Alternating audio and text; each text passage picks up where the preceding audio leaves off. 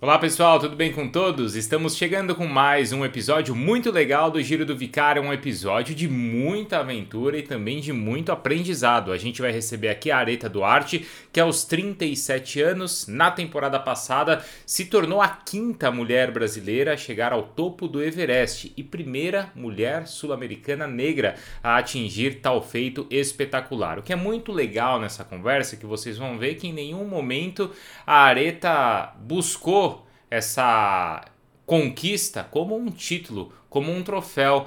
Ela buscou o Everest por uma satisfação própria, mas aos poucos foi percebendo ao longo de sua jornada como ela conseguia inspirar outras pessoas através desse super desafio. É interessante porque toda a preparação dela foi feita no momento mais forte de pandemia e isolamento e ela conseguiu levantar verba para toda essa jornada recolhendo material reciclável na rua. A areta da periferia de Campinas e um terço de toda a jornada foi paga graças a esse trabalho incrível que ela conseguiu fazer lá na região dela. Claro, ela fala muito sobre as suas inspirações, sobre as lições para as crianças, para os mais jovens, tudo que ela passou ali na montanha e tenho certeza que vocês vão conseguir absorver muita coisa, tá bom? Então, estejam sempre aqui no YouTube da ESPN Brasil, procurem também o Giro do Vicari com outras grandes histórias no seu agregador preferido de podcast. Um dos primeiros episódios é com a Karina Oliane, também uma super montanhista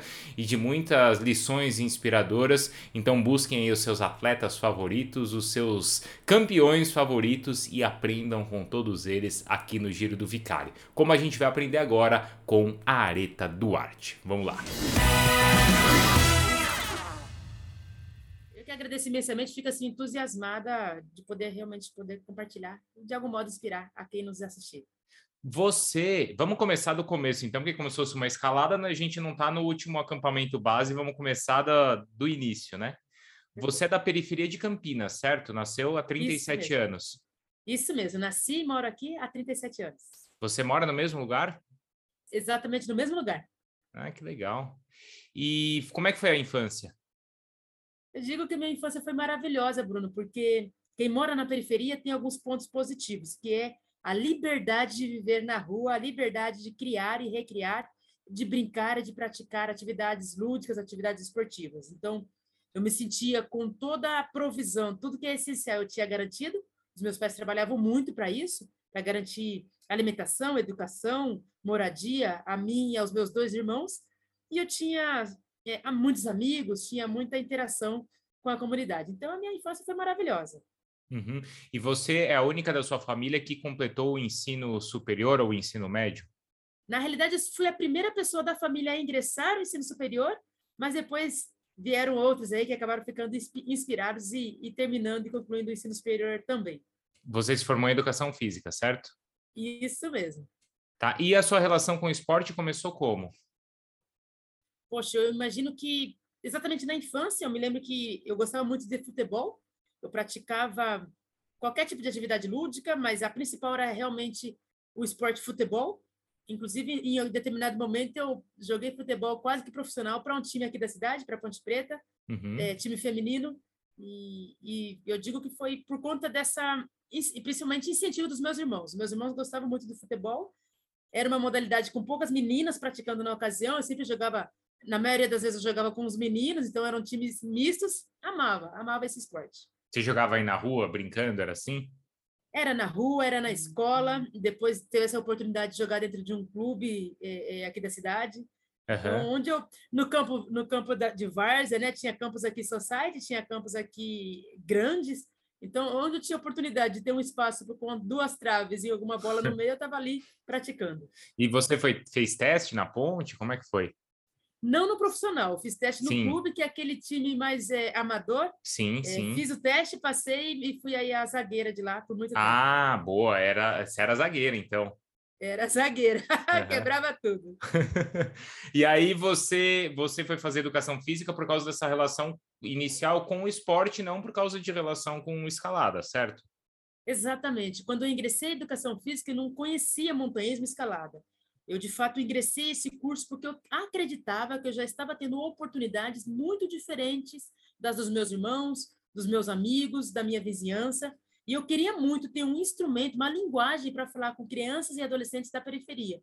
E eu entendi que essa modalidade, esse curso em especial, os esportes, poderia ser o meu melhor instrumento para falar com esse público. Você queria ser professora? Queria muito atuar em escolas, que mas legal. esse desejo mudou logo no segundo ano de faculdade, quando uhum. eu assisti uma palestra sobre trekking, escalada, montanhismo. Eu, no segundo ano de faculdade, assisti essa palestra dentro de uma operadora de montanhismo, e ali eu fiquei é, inquietada, assim, e, e querendo entender como é que demorou tanto para eu conhecer esse esporte. Naquele momento eu entendi que era porque era um esporte bastante elitizado, e mesmo assim eu poderia praticar. Eu fiquei muito interessada em praticar algum esporte, alguma atividade no meio da natureza e que aparentemente não era competitivo.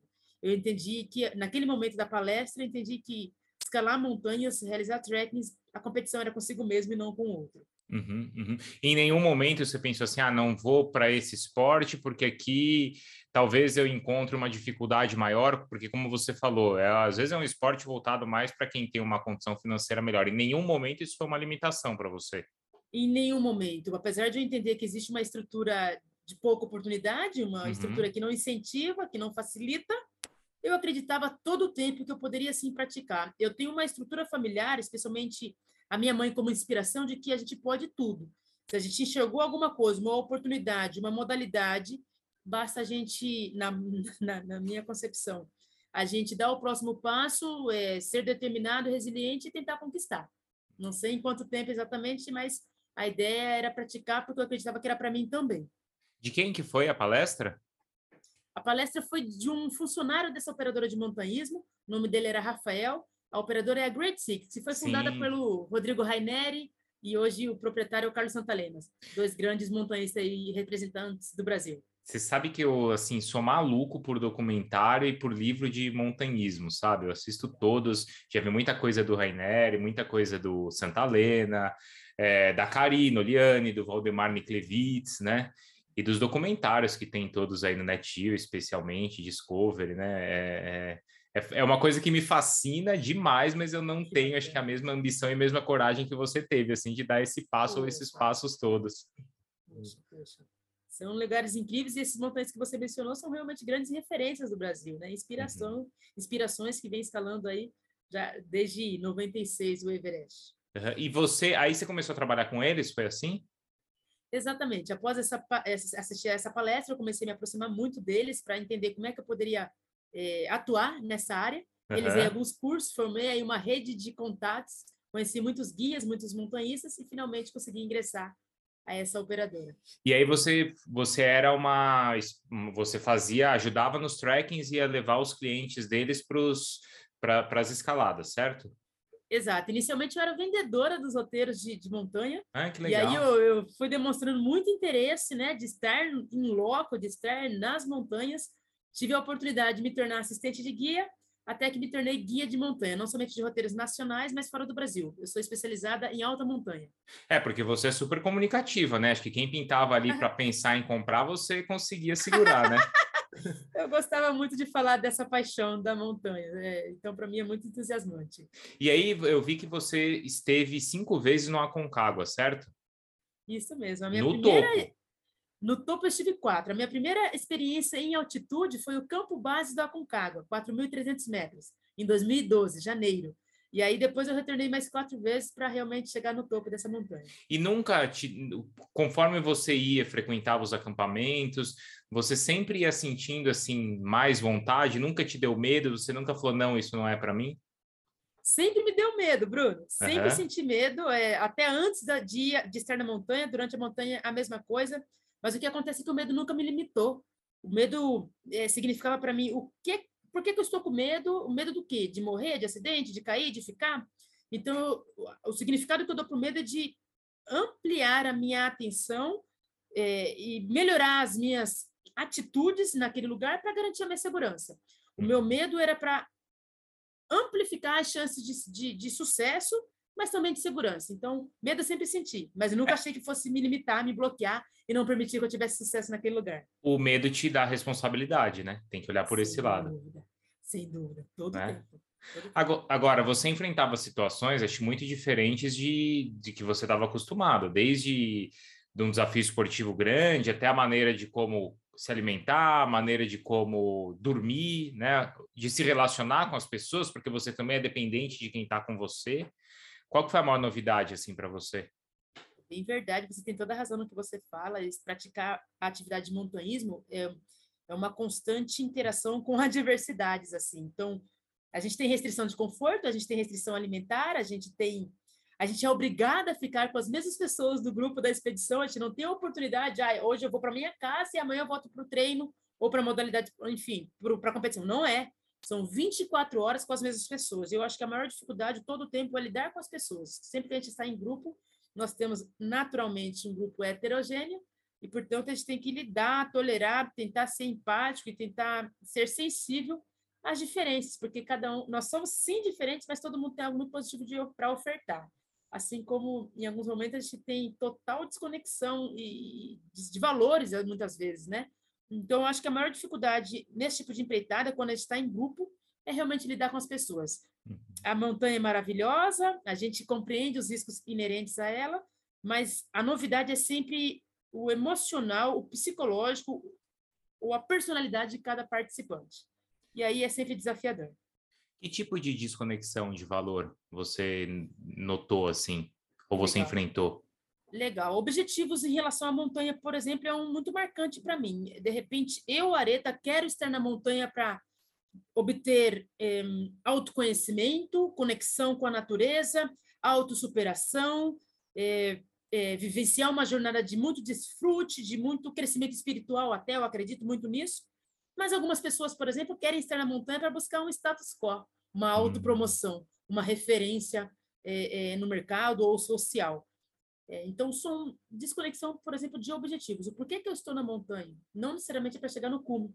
Eu quero estar na montanha para eu é, obter uma série de valores muito pessoais, de conhecimento, de empoderamento, e não para provar ao mundo que eu sou algo, ou isso eu sou aquilo ou provar ao mundo que eu posso chegar em algum lugar. Não preciso disso. Mas você acha que tem essa vaidade assim entre os montanhistas? Porque normalmente os que a gente acompanha e olha, pelo menos eles vendem assim uma imagem para a gente que são pessoas desprendidas, né? É mais, não é bem assim? Infelizmente tem, tem e muito assim, né? Tanto que eu vou te dar um exemplo. Uh, o primeiro status que me deram em relação a Everest foi que Areta queria ser a primeira mulher negra latino-americana a chegar no topo do Everest coisa que eu nunca havia falado. Então, esse tipo de chamada, é, de ser a primeira, de conseguir isso, conseguir aquilo, chama muito a atenção e mexe com, bastante com o ego das, das pessoas. É natural alguém tá, estar buscando algum, algum posicionamento, algum, algum, algum status, enfim, é, que chame a atenção. E eu esse título, né? Você esse não foi... Título, uhum. esse, eu não estava em busca desse título, é claro que depois eu fui compreender o que estava por trás dele, no sentido de representatividade, no sentido de, poxa, você pode ser sim a primeira, e é fato isso, isso não vai se mudar, mas de algum modo isso pode gerar é, transformação e oportunidades a, a, mais pessoas, quem sabe mais mulheres negras, mais pessoas negras pratiquem esse esporte que ainda é bastante elitizado, enfim, existia ali uma grande responsabilidade por trás desse, desse, desse título. Então, mas isso, de algum modo, é a busca de muita gente. Eu quero escalar o Everest por pura e simplesmente estar lá. Eu quero escalar o Everest mesmo que eu não esteja preparado, mas eu quero a foto lá no topo. Existe muito, Bruno, infelizmente existe muito. A ponto de eu muitas vezes observar na montanha gente que arrisca a vida por não estar tão preparado como deveria, em busca frenética por essa por alguma titulação. Mas é interessante isso que você falou, né? Porque não é a ideia de vou subir para ser a primeira, mas ao mesmo tempo você teve uma consciência que isso poderia inspirar outras pessoas ou crianças ou abrir espaço, que era mais ou menos o que você buscava lá atrás, quando você queria ter ser professora para trabalhar com as crianças. Eu digo que a oportunidade de escalar o Everest, essa jornada pré-Everest, que foi de muito esforço, até para eu conseguir o um investimento financeiro necessário para essa empreitada, e a própria escalada, a visibilidade que foi gerada, me fez perceber que eu estava retomando esse, desejo de quando eu ingressei à educação física eu estava alcançando recursos para gerar ações, iniciativas que pudessem é, produzir essas, essas oportunidades nas periferias. Me fez, é, me, foi o que me motivou definitivamente, Bruno. É, foi muito esgotante eu conseguir o recurso para estar no Everest. Foi esgotante escalar o Everest diante de um ano inteiro que eu trabalhei intensamente domingo a domingo com reciclagem, tentando fazer a manutenção física para estar lá. Para mim foi muito desafiador esse período pré e escalada necessariamente, mas eu, em nenhum momento eu achei que não fosse realizado, uhum. porque eu estava muito motivada e buscando uma conquista coletiva. Não me interessava eu chegar no topo do Everest puro e simples, me interessava que essa chegada fosse a oportunidade de alcançar recursos, principalmente financeiro, para que ações, iniciativas para a periferia acontecessem. Eu tenho um desejo enorme de ver paredes escaladas em todas as periferias. Venham trabalhando para isso. Isso é muito legal. É, essa história da, da de, de, recolher material reciclado, é, isso você, você enfrentou isso a partir do momento para recolher é, fundo para sua jornada, certo? Ou era uma realidade sua antes disso, do esporte? Não, não, era, não. Em algum momento na infância, eu até juntei reciclável para comprar um brinquedo, que os meus pais não podiam. Uhum. Na adolescência, eu queria contribuir com a minha mãe com eh, eletrodomésticos para quanto à questão da limpeza de casa. E eu juntei por um período e, e, e, adquiri esse dinheiro e consegui comprar essas coisas que eu queria. Mas eu não era é, a catadora de resíduos no, no momento que eu decidi escalar o Everest eu retomei essa atividade porque eu entendi que era uma atividade simples de se fazer, tanto que eu já tinha feito na infância até, mas justamente porque eu enxergava na frente de cada casa, de cada empresa, resíduos, eu enxergava dinheiro em todos os cantos. Eu entendia, pra, eu entendia que para eu alcançar o recurso financeiro total para essa empreitada, eu tinha que todo dia ter dinheiro no bolso, todos os dias eu precisava alcançar algum recurso. E foi através do resíduo, efetivamente. Então, passei 12 uhum. meses e 15 dias juntando material reciclado todos os dias, aproximadamente dos 500 quilos por dia, o que significou um terço do recurso necessário. Caramba, 500 quilos por dia, Areta. Meia car... tonelada, exatamente. E você carregava isso como? Na ocasião, eu precisei trocar o meu carro popular por uma caminhonete, é, um carro maior, né? Uhum. Claro que era antiga, para até pelo, pela questão do valor, mas uhum. era através de caminhonete. Eu fazia, em média, três viagens por dia em condomínios, em empresas, para juntar esse volume gigantesco. E isso rendeu, então, um terço da sua jornada aqui, bancou um terço da sua jornada. Nossa, é muita coisa, né? Exatamente, né? é muita coisa, exatamente. Foi bastante, não somente eu trabalhei, mas todos todo os meus irmãos, minha mãe, é, muitos amigos, muita gente envolvida nessa empreitada. E assim, não deixe de ter um valor também sustentável, ecológico, que é muito relacionado ao montanhismo, né? Me dava orgulho, Bruno, me dava orgulho trabalhar com isso, porque de fato eu estava contribuindo para todo o meio ambiente, para toda a sociedade. Uhum. Agora, Areta, essa questão de ser mulher, de ser negra, de ser a primeira, como a gente falou, em algum momento existiu uma limitação por causa disso, ou realmente um preconceito? Eu digo que, do, do, ponto de vista racial, eu não percebi nenhum tipo de preconceito. Eu, a gente entende que existe sim uma estrutura social que dificulta pessoas negras ter acesso a alguma coisa que demande é, recurso financeiro ou até educação de qualidade, por exemplo. A nossa estrutura social é, é, é racista, isso é indiscutível, mas eu não percebia nenhum tipo de preconceito muito direcionado, individualizado. Eu não tinha, eu não sentia nenhum tipo de limitação, não percebia realmente, não tinha essa sensibilidade. No entanto, Bruno, durante a minha jornada Everest, que começou em março de 2020, eu comecei a receber contatos de pessoas negras dizendo: Areta, você está me representando. E aí eu comecei a ficar um pouco mais sensível e olhar no meu entorno. Toda vez que eu chego nas montanhas, é muito difícil ver outra pessoa negra praticando. Aí eu fui passando a ter um pouco mais de reflexão e criticidade, de perceber que por mais que eu não percebesse, não sentisse, existe. Existe sim essa estrutura, essa estrutura, estrutura limitante. Então, enquanto, enquanto mulher, a mesma coisa. São muito menos mulheres praticando montanhismo do que homens. Cada vez que eu participo de um grupo, mesmo eu guiando, eu percebo no máximo 30% do grupo sendo mulheres, no máximo, quando tem.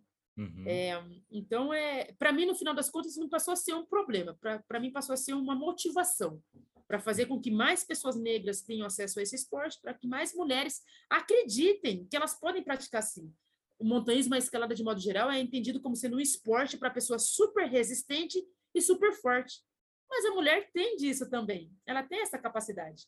O montanhismo, na minha opinião, é para todo mundo. A pessoa precisa querer e praticar. Simples uhum. assim. Quando você chegou lá aí para a jornada, claro, você fez antes de você chegar ao cume, você viveu outras viagens lá, certo? No Everest. Exato. Exatamente. Existia, pra... como é que era a relação com os Sherpas? Existia algum estranhamento nesse sentido ou não? Sabe que eu saí do Brasil acreditando que eu teria muita dificuldade, porque é uma cultura bastante patriarcal e machista. O discurso era esse. Uhum. Eu pensava, nossa, eu vou chegar lá, vou ter dificuldade com eles, e não tive nenhum. Eu fui bem acolhida, Bruno, eu fui muito respeitada e muito incentivada. Eu digo que no Everest em especial, eu senti, assim, foi a primeira vez que eu percebi, por exemplo, machismo é, na prática de montanhismo. Eu, Areta, foi a primeira vez que eu percebi e senti, mas não foi por parte do nepalês foi por parte de brasileiro no meu grupo. Tá brincando. É, o nepalês, de modo geral, até me incentivou, me apoiou e, e fez a diferença na minha empreitada. O Passang Sherpa, que foi o meu guia, foi fundamental para a minha realização. Quer dizer, ele teve uma sensibilidade que o seu companheiro de time não teve na hora. Perfeitamente. O, o companheiro de time, por exemplo, é, é, é, verbalizava comigo de maneira completamente diferente com o que ele verbalizava com os homens do grupo ele, ele se sentia incomodado, ele demonstrava um incômodo pela minha presença ali, ele demonstrava. Enfim, a mesma brincadeira que ele fizesse com, com um homem ali no grupo, ele me tratava completamente diferente. Então, eu, me, eu sentia que ele não estava bem com a minha presença. E isso, num, ambiente como esse, tão hostil, é extremamente difícil de lidar porque a gente já tem muitas adversidades inerentes a essa prática esportiva. E ainda tem mais uma pessoa do teu grupo que é para estar ali numa convergência de objetivo, porque para estar ali como parceiro teu, você está tendo que lidar e ser empático. No final das contas, eu tinha que ser muito empático e respeitar aquele ser humano para que a gente não entrasse em um conflito e prejudicasse a nossa empreitada. Mas no final das contas, ele é, essa, essa, essa atitude dele foi percebida por, pelos demais integrantes do grupo e esses demais integrantes intervieram e neutralizaram. Então, Logo no primeiro terço ali da expedição, fiquei 54 dias na montanha, Bruno. No primeiro terço do período, essa questão foi resolvida e eu pude seguir em frente com tranquilidade, que foi fundamental. A cabeça, num caso de uma atividade como essa, na verdade, como em qualquer modalidade esportiva, tem que estar tranquila, tem que estar focado no objetivo. É, mas era no, o incômodo era no sentido de ela é mais fraca, não vai aguentar, era nesse sentido? Ele sabia que eu era mais forte, que eu era bem ele era o tipo da pessoa que estava buscando um status quo, que estava tá. buscando visibilidade, que estava buscando é, superar outras pessoas. Estava ali uhum. realmente extremamente competitivo, não com ele mesmo, mas com os demais. E, e, era algo que eu não estava buscando. A prática de montanha, essa prática em especial, não, não, não estamos concorrendo a troféu, não estamos concorrendo a medalha, não estamos concorrendo a pódio. Não tinha essa necessidade de competição com os outros, mas ele estava competindo com, com outros, ele estava eu acho que a competição talvez fosse assim, ela vai repercutir mais do que eu. Era essa a sensação. Uhum. Era essa a sensação que eu, eu tive essa percepção, exatamente tá. isso. E o que que o Sherpa falou para você? Em que momento? Não, quando, quando ele notou que, que, que você estava incomodada com isso, o que, que ele falou para você? Em relação Porque... a isso, em é. relação é. a esse especial, ele não, inter, ele não interferiu, ele tá. não interferiu. No grupo tínhamos brasileiros... Mas ele te deu uma atenção bacana ali, né? Quem deu atenção bacana ali em especial foram outros brasileiros também, tá. como, por exemplo, o Carlos Santalena, que estava uhum. lá na expedição, tentando lote, o Gabriel Tarso, que era outro colega tentando chegar no topo dessa montanha, então, dois brasileiros que serviram assim como grandes parceiros, amigos, confidentes, que, que perceberam e falaram: Areta, fica tranquilo, fica é, de boa, que você não está fazendo nada de inadequado, nós vamos interagir, é, falar com ele, enfim, uhum. conversaram, e de fato, o que aconteceu com essas conversas todas?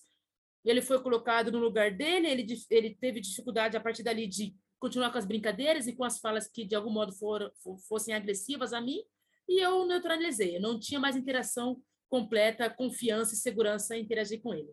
Falando da jornada, da escalada, como é que foi? Ficou muito famosa, né? Acho que nesse mesmo período que você foi, a foto do nepalês, inclusive o documentário dele está no ar agora, né? Se não me engano, em oito meses ele fez as 14 montanhas, foi essa? É isso, né? Ele fez o Nimisdai, né? O Nimisdai, ele fez 14, 8 mil, que são as montanhas, todas as montanhas Isso. acima de 8 mil metros, ele fez em menos de sete meses. Incrível, é, né? A outra pessoa famosa por ter feito esses 14, 8 mil era o Reinhold Messner, que fez em 14 anos. 14 claro anos. Que foi sem, que, claro que foi sem a suplementação de oxigênio. Mas o Nimes Dai fez com a suplementação em menos de sete meses. Isso é absurdamente impactante, é surreal. Ele é. estava na expedição nessa temporada que eu fiz, que foi 2021, mas ele já tinha completado dois anos um ano antes. A, tá. Esse feito tinha sido na, um ano antes, na temporada anterior.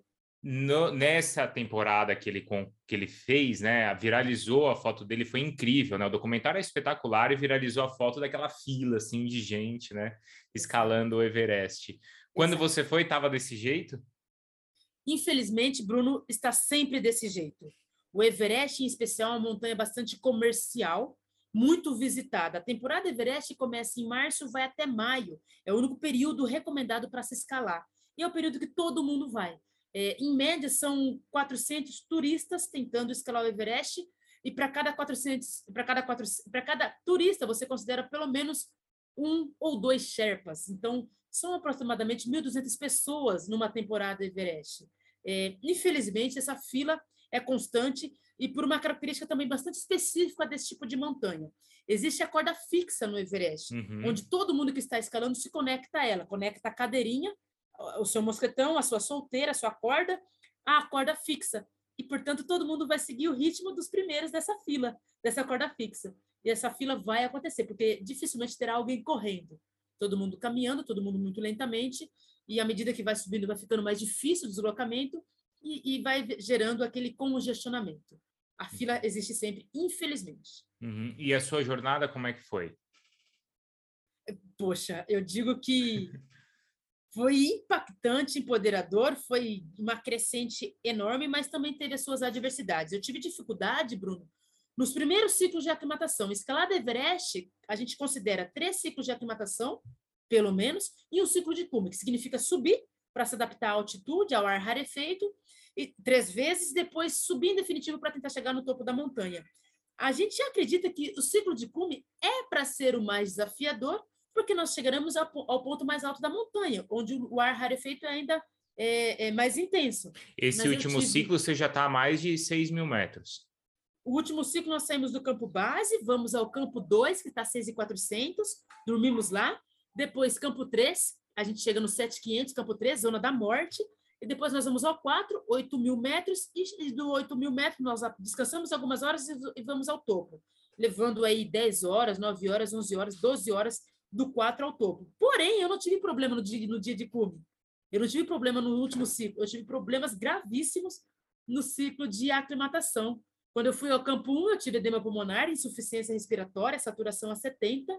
Quando eu fui ao campo 2, eu tive queimadura de retina, Fiquei dois dias dentro da barraca com os olhos vendados, porque eu não podia ter contato com luz de lanterna ou luz solar. É, tinha minha refeição na barraca, necessidades fisiológicas eu fazia na barraca e depois recuperei, regenerei. E aí, o meu dia mais difícil, é, apesar de não ter sido assim fisiológico bioquímico, foi lidar com o Sherpa no dia de ataque ao cume, em que ele estava com muito frio, ele estava com risco de congelamento. Após duas horas e meia que tínhamos saído do campo 4 rumo ao topo da montanha, ele para, olha para mim e fala: Nós vamos ter que voltar, Areta. Nós vamos ter que voltar, porque eu estou congelando as mãos, os pés. Naquele momento, eu entendi que a minha expedição talvez estivesse frustrada, eu tivesse que voltar. Eu sugeri a ele que eu iria sozinho, ele podia voltar para o campo 4. Ele não autorizou, ele tinha responsabilidade sobre mim. No instante seguinte, eu me arrependi, porque eu não estava preocupada com ele, com a saúde uhum. dele, com a vida dele. Eu estava preocupado com o cume. Eu fiquei envergonhada por pensar assim. Muito envergonhada. Antes de começar a descer, eu quis pedir desculpas a ele. Chorando, eu chorando muito, levantei a minha máscara de, dos olhos, a minha máscara de oxigênio, olhei para ele e falei: Passangue, Passangue, me desculpa pelo que eu falei. Eu queria muito chegar lá em cima, eu me esforcei demais, eu trabalhei para isso, mas se você tiver que congelar, não interessa mais subir, Passangue, vamos descer. E me desculpe. Naquele instante, o Passangue socou o meu rosto, voltou a minha máscara, e a gente, ele virou na direção do cume, começou a, a escalar novamente, retomou a ascensão. Eu colei na bota dele, como a gente fala aqui na periferia, fiquei grudadinha nele. Oito horas depois dessa conversa, nós chegamos no topo. Foi uma chegada surreal, foi uma jornada sobrenatural, na minha opinião. E justamente cheguei porque ele decidiu estar comigo. Porque se ele voltasse, tinha acabado para mim. Nossa, certo fantástica mesmo a, a, história e aquela sintonia que a gente estava falando, como a vida de um depende do outro, como ele, como você também em determinado momento se sentiu envergonhada, mas abriu mão de algo e ele sentiu, percebeu, acho que o valor disso também e, e te levou até lá, né? Sim, sim, eu tenho uma gratidão enorme pela decisão dele. Você sabe quantas vezes ele já tinha chegado ao cume? Foi a terceira vez dele. A terceira. Tá, quer dizer, para ele é bom, acho que para todo mundo, se é a terceira, se é a primeira, se é a quinta, vai ser tem seu valor e é especial, né, Areta? Com certeza, sempre uma experiência única, única. Uhum.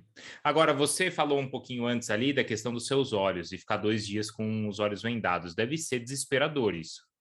É, porque é algo que a gente não está adaptado. A gente, eu passei a depender bastante dos colegas da expedição, de trazerem comida para mim, de, de, de me darem uma atenção especial eu tinha dificuldade para me locomover da minha barraca até a barraca refeitória, até a barraca banheiro, por exemplo, porque justamente eu não estava enxergando. E o desespero era porque era algo muito novo. Será que eu vou me recuperar? Será que eu não vou? Uhum. A gente fez contato, Bruno, via telefone satelital com uma oftalmologista aqui no Brasil. E ela disse: não há nada que possa ser feito para é, é, agilizar essa recuperação. Você precisa apenas esperar que o teu corpo responda. Então, era um exercício mental de acreditar que ia dar certo, de, de que eu poderia recuperar, até que finalmente recuperei. Se não recuperasse, eu teria que é, é, ser baixada de, de, helicóptero, porque eu não, tinha, eu não sabia como me locomover não enxergando. Então, era realmente bastante preocupante. Voltando agora ali, quando você chega no cume e está ali com o seu Sherpa, qual é a relação de vocês dois lá em cima? Uau, Bruno, eu acho que ali foi ali eu me lembrei. Primeiro que eu me lembrei, eu entendi que, poxa, existe um ser sobrenatural garantindo que eu estivesse ali. Eu acredito em Deus, efetivamente. Então, eu tinha essa crença, tenho essa crença, essa fé. No instante seguinte, eu lembrava de todas as pessoas que tinham trabalhado muito, Bruno, para que eu estivesse ali, porque alcançar o recurso financeiro necessário para essa empreitada foi necessário muita gente trabalhar e, e, acreditar em mim. E no instante seguinte, eu abracei o Passangue, agradecendo a ele, no sentido de que, obrigada, sem você eu não estaria aqui era de total conexão, de total entrega, de muito respeito, muito respeito pelo ser humano que é o Passangue. Você conversa com ele hoje, assim? Vocês ainda se falam? Eu converso, eu converso com ele, eu tenho o contato dele na minha rede social, o Passangue. É interessante a nossa interação, porque eu tenho certeza que o que aconteceu ali, é, no momento que ele pediu para descer, e eu falei, tá tudo bem, enfim, a gente conversou, ele só decidiu seguir em frente porque a gente já estava interagindo enquanto amigos na montanha desde lá de baixo. Uhum. Eu queria saber quem era o Passangue, por que, que ele estava ali, quantos filhos ele tinha, quem era a esposa dele, onde é que ele vivia. Então, eu entendia que, poxa, ele tinha largado por dois meses a família dele, o que é muito precioso para ele, para estar ali com a gente, para estar ali comigo. Então, é, essa relação de amizade, de respeito mútuo, na minha opinião, é fundamental para sucesso na montanha. Mas você pensou que ele conhecendo a sua história fez com que ele subisse lá também? Porque talvez se fosse um outro escalador, talvez ele pensasse apenas em preservar a saúde dele, né? Você eu acha que pesou? Que tenha... Eu acho que pesou, eu acho que pesou, eu acho que pesou porque ele reconheceu desde lá de baixo quem era a areta, como é que a areta Isso. interagia. O é, seu valor, né? Eu, Exato. Eu, eu demonstrava o tempo todo o respeito que eu tinha por ele e por todo mundo que estava envolvido na expedição. Eu não era mais nem menos que ninguém, estávamos todos na horizontal. E eu, de algum modo, percebo que ele reconheceu isso. O Areta, antes de, de desses últimos é, acampamentos, né, que você estava explicando, a, a, é, ali embaixo mesmo, acho que é uma fase, imagino, depois do trekking tem aquela fase ali de Vale do Silêncio e tem aquela parte assim que tem aquelas escadinhas que vocês têm que passar assim pelas rachaduras assim e dizem muito que ali é uma parte que é muito traiçoeira e até mais perigosa porque as pessoas não estão tão preocupadas. Sim. Existe perigo ali. Com certeza. O Vale do Silêncio não tanto, porque o Vale do Silêncio está a 6.100 metros e vai até 6.400 é aquela, aquele lugar que eu queria muito conhecer, inclusive foi o que me motivou a estar lá, através de uma foto. Mas o Vale do Cumbu, que é um pouco mais baixo, está entre o Campo Base e o Campo 1, hum. é, é, um, é uma região de constante movimento. Blocos de gelo do tamanho de ônibus, do tamanho de prédio, se deslocam o tempo todo e nós temos que passar por lá, necessariamente, tanto no ciclo de, de aclimatação quanto no ciclo de cume. Todos os dias que nós passamos ali, num percurso que demora em média uma hora e meia, duas horas, de passagem por ali, é, a gente percebe um cenário novo. Todos os dias ali tem avalanche, todos os dias tem derretimento. Então, o risco de vida por passar no Vale do Cumbu é, é realmente, a cascata do Cumbu em especial, é realmente muito iminente. O risco de quedas, de acidentes graves é iminente. Assim como as gretas.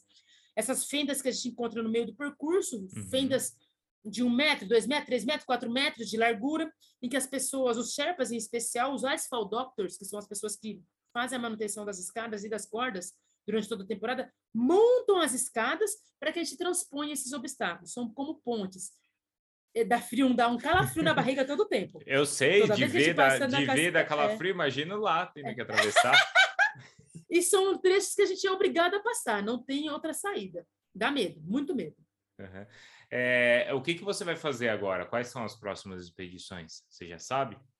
Eu sei, eu sei sim. Eu tenho um interesse imenso, Bruno, de Externo Denali, que é, está ali no Alasca, mais alta montanha da América do Norte. Eu tenho uma vontade imensa de conhecer ali, porque dizem que a gente desenvolve um pouco mais de independência, de autonomia. É uma montanha que nunca escurece. Eu acho linda aquele pico. E quero também escalar o Sarrama, que está ali na Bolívia, a mais alta montanha da Bolívia. Faz parte do projeto Sete Cumes Andinos são montanhas que eu pretendo ir ainda esse ano, ano de 2022.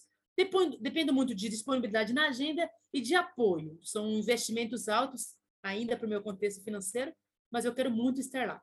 O Areta, é, onde nessa jornada toda, tá interessante porque você viveu muito o momento da pandemia, talvez o momento mais agudo da pandemia ou de pelo menos isolamento foi aquele que você onde você estava na rua coletando material, né? Onde que você acha que você mais aprendeu? Foi nesse período de preparação? Foi no período aí de montanha? Onde que foi? Eu acho que nos dois períodos eu aprendi muito.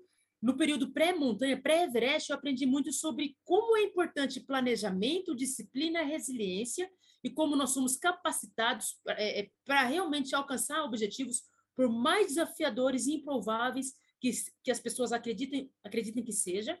Mas na montanha, Bruno, em especial, meu aprendizado foi sobre vulnerabilidade. Eu percebo que a gente é vulnerável todo, todo o tempo. Eu percebo que a gente, enquanto ser humano, precisa aceitar essa vulnerabilidade, contar com outro, ou contar, com, por exemplo, com uma frustração de objetivo. De repente, em algum, vários momentos no Everest, eu percebi que talvez o meu cume não fosse o topo da montanha. O meu verdadeiro cume seria o meu lar, seria retornar para casa sã e salva. Então, perceber que nós somos vulneráveis nos faz respeitar as adversidades da, da jornada e, e, tentar a melhor execução, sempre focada na segurança. O quanto você acha que sua vida mudou? Uau! Se eu fosse colocar em percentual, eu diria que melhorou 50% em todos os recursos. Eu diria que emocionalmente eu vou ter uma pessoa melhor, uma pessoa muito mais altruísta do que antes, que respeita e quer ser cada vez mais solidária e entender que a nossa atitude pode contribuir muito com o outro. Eu digo que financeiramente, oportunidades profissionais é, ampliou bastante, amplificou bastante. Conhecer pessoas, nossa, eu sou encantada por aprendizagens, né, de aprender formas diferentes de viver, formas diferentes de discursar, formas, enfim, eu adoro conhecer pessoas e lugares, então eu acho que melhorou muito, muito em todos os quesitos. Uhum. Quando uma criança conversa com você, o que, que você procura passar para elas? As crianças, as crianças esse, procuram, que elas devem ter esse, muitas perguntas, né? É, esse é o meu calcanhar de Aquiles até e sempre desafiador, porque eu acredito que a, a criança é sempre muito genuína. Eu fico sempre na expectativa do o que é que vai sair da boca dessa criança que com certeza está saindo do coração a criança me mete medo, sabe? Me mete medo de verdade. E eu sinto, eu me sinto muito honrada cada vez que uma criança chega em mim, de algum modo ela se inspira em mim, de algum modo ela ela acredita que a minha realização foi importante até para a vida dela. É, eu tive contato com algumas crianças ao longo da minha jornada pré e até no retorno do Everest. Teve uma em especial que é de Osasco, falando com a sua professora, falou: "Pro, pro, você ouviu falar naquela garota negra parecida comigo que escalou o Everest?" Ela falou com uma certa alegria, falou com certo entusiasmo. A professora Edna entrou em contato comigo, comentou que a partir do dia seguinte a essa fala, a garota começou a aparecer na escola com cabelo solto, aquele cabelo crespo, black power parecido com o meu. A menina se sentiu assim com uma vaidade amplificada, uma autoestima maior. E eu fico muito contente quando a minha história, de algum modo, pode dar esse tipo de vaidade é, funcional e, e interessante às crianças. Claro que eu tive diversos outros contatos, recebi desenhos e tudo mais, mas enfim, é sempre muito marcante. Não, e tenho certeza que muda e vai fazer todo mundo que está ouvindo e assistindo a gente aqui a, a refletir, independentemente se é criança, se é adulto, se tem condição financeira melhor, pior, acho que é a vantagem aí de todo mundo poder te ouvir e, e aprender com você. Espero que sirva para isso. É o seguinte, quem quiser te ajudar ou acompanhar essa sua jornada, como é que faz, Arita? Uau! Atualmente eu tenho buscado muito empresas, pessoas que possam uhum. apoiar os projetos de escalada, parede escalada na periferia, que possam apoiar o meu livro. Estou com um livro sendo escrito com a ajuda de dois jornalistas. Que legal! Um livro biográfico. Esse livro tem a intenção de ser lançado em maio de 2022. Quem quiser e puder contribuir para esse livro, a gente está contando com, essa, com esse apoio, porque justamente eu acredito que vai inspirar as pessoas a buscarem o seu próprio Everest. Como você bem falou, todo mundo tem a sua própria adversidade a ser vencida. De algum modo, a minha história pode servir como analogia para a realização de cada um. Então, esse livro não é para mim, é para a gente. De fato, é para a gente. Então, a gente vai marcar suas redes aqui sociais também para quem quiser entrar em contato com você, está próximo aí, de repente, acho que imagino que você dá palestra também para as empresas e conta mais aí das suas jornadas, né? Exatamente. Tenho ministrado muitas, muitas palestras, palestras às empresas e às, e às escolas também, que é um público que eu amo de paixão. Que legal. Areta, muito obrigado, viu? Parabéns aí pela jornada. A gente vai continuar acompanhando aí suas próximas jornadas e desafios. O livro está chegando em breve, também já estou louco para receber, ler, colocar aqui Boa. na minha relação já de todos os outros que eu citei aí para você. E até a próxima, então. Boa sorte. Obrigada, Bruno. Excelente papo. Muito obrigada a você. Tchau, até mais. Tchau, tchau.